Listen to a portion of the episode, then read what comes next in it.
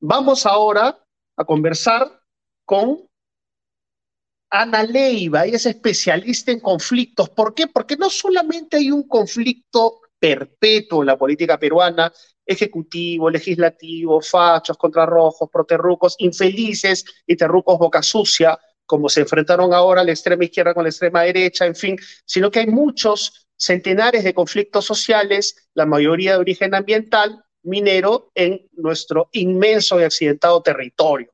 Vamos a entrevistar a Ana Leiva, que le damos la bienvenida, para hablar a partir de lo que está ocurriendo en las Bambas. Estamos hablando, ojo, de una eh, actividad minera que aporta el 92% de los ingresos por este concepto a la región Apurímac. Bueno, Ana, muchísimas gracias por estar con nosotros. Gracias a ti por la invitación. ¿Cómo te va? Eh, bien, cuéntanos, ¿cómo, ves la situación eh, de, de, los conflictos mineros, particularmente en esta gestión? En todas las gestiones surgen estos conflictos mineros, hay lamentablemente muertos en las protestas, las relaciones entre las comunidades y las empresas no son las mejores, en algunos casos sí, pero ¿hay alguna particularidad en esta gestión, la de Perú Libre, que se pueda resaltar? Yo creo que el frecuente cambio de, autoridades no ayuda, ¿no? Ya tenemos un problema muy serio eh, en la burocracia peruana que no tiene carrera, no hace carrera y entonces siempre están volviendo, hay mucho cambio, mucho recambio y eso perjudica poder entender los procesos. Pero en este, en este gobierno, pues este, eso se ha agudizado, ¿no es cierto? Entonces hay frecuentemente cambios y, y no les permite entender lo que está pasando, ¿no? Para poder encontrar caminos de solución. Claro, claro, pero también por un, por un, por un discurso eh, como el de hoy de Pedro Castillo, que habló de que eh, las personas que han estado en el gobierno durante los últimos, las últimas decenas de años no hicieron nada y ellos sí lo van a hacer porque hay que escuchar a todos los pobladores. O sea, una retórica llena de lugares comunes que de alguna manera agita a una población históricamente postergada, pero que más que agitarla, hay que atenderla.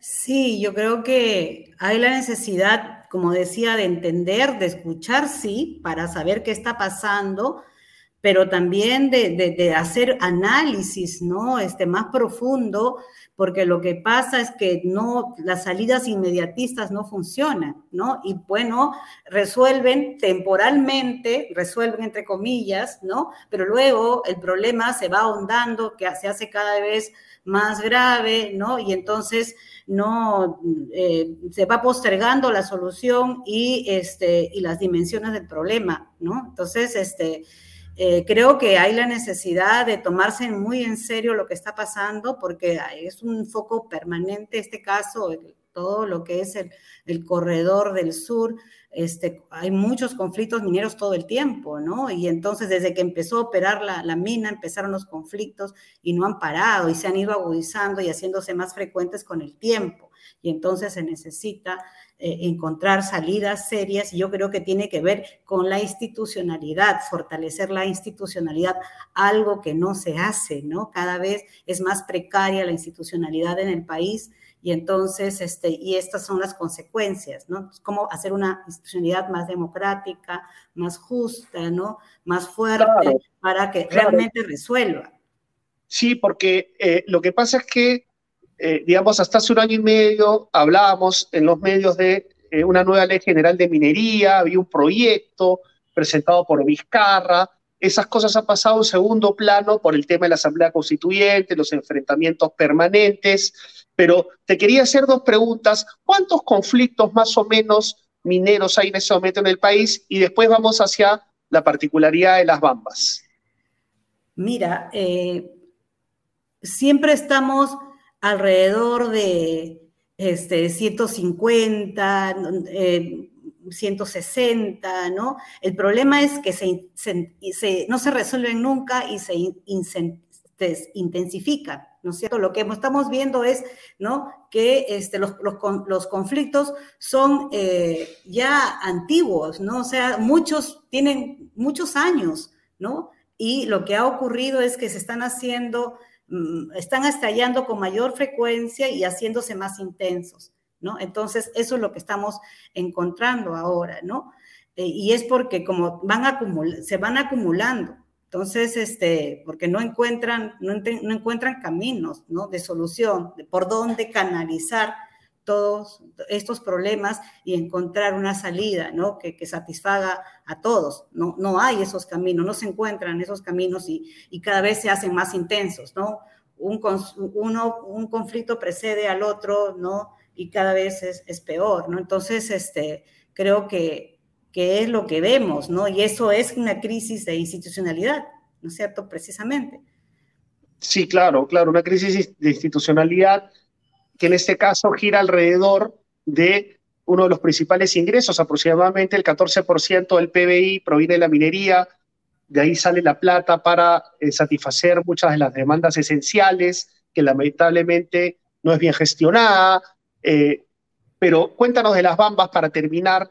Yo, eh, allí, por ejemplo, Dale, dale, perdón. En el caso, yo creo que aquí tiene varios, varios problemas. Uno primero este, el tema de, o sea, aquí hay un problema eh, de cómo se negoció, ¿no es cierto? Esto empieza el año 2004, esta historia, miren qué larga, ¿no? Y, ahí hay poca transparencia, se han manejado todos estos convenios, contratos con poca transparencia, ¿no? Entonces las empresas, las comunidades dicen que ha habido un problema de un precio no justo, ¿no es cierto? Pero yo creo que el tema trasciende, trasciende el tema si es precio o no. Hay problemas de fondo. Aquí hay, ha habido un reasentamiento, ¿no es cierto? Porque puede ser que les hayan pagado, les hayan dado dinero, pero ha habido un tema de un proceso de resentamiento que no ha sido bien encaminado. Nosotros no tenemos una ley de resentamiento para temas este, extractivos. No hay en el Perú. Y se han hecho ya varios resentamientos y hay en curso otros.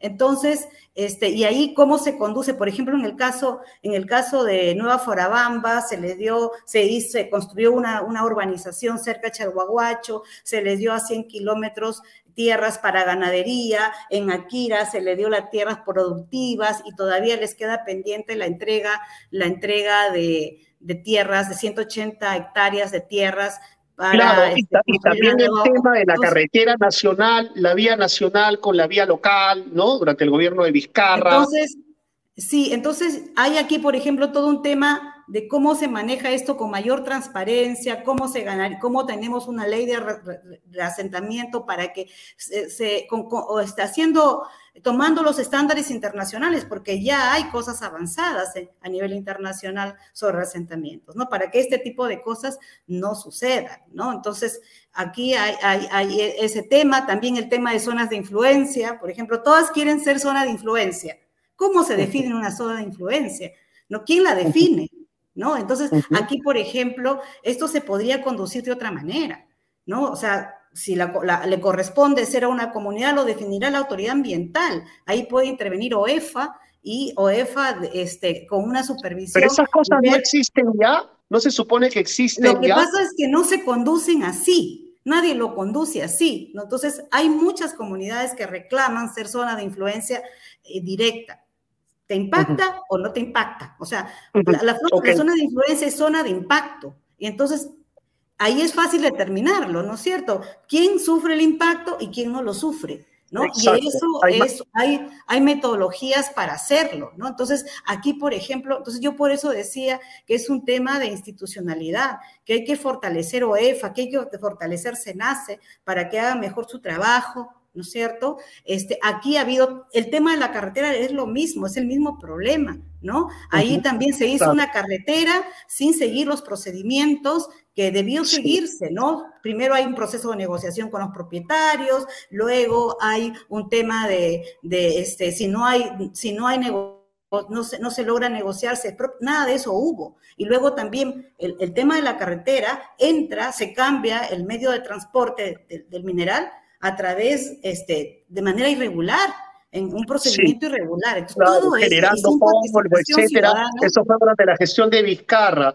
Así es. Eso fue el 2014, el 2014. Entonces, todos ah, estos problemas se van acumulando, ¿no? Y se van generando una sensación, ¿no es cierto?, de, falta de, justicia, ¿no? Entonces, son percepciones que se crean y que creo que tienen que atenderse para, para que no se siga, no sigamos arrastrando esto que, que realmente cada vez es, es, peor, ¿no? Yo creo que hace falta construir una gobernanza distinta en el país para este, que los problemas realmente se atiendan este, correctamente y se resuelvan.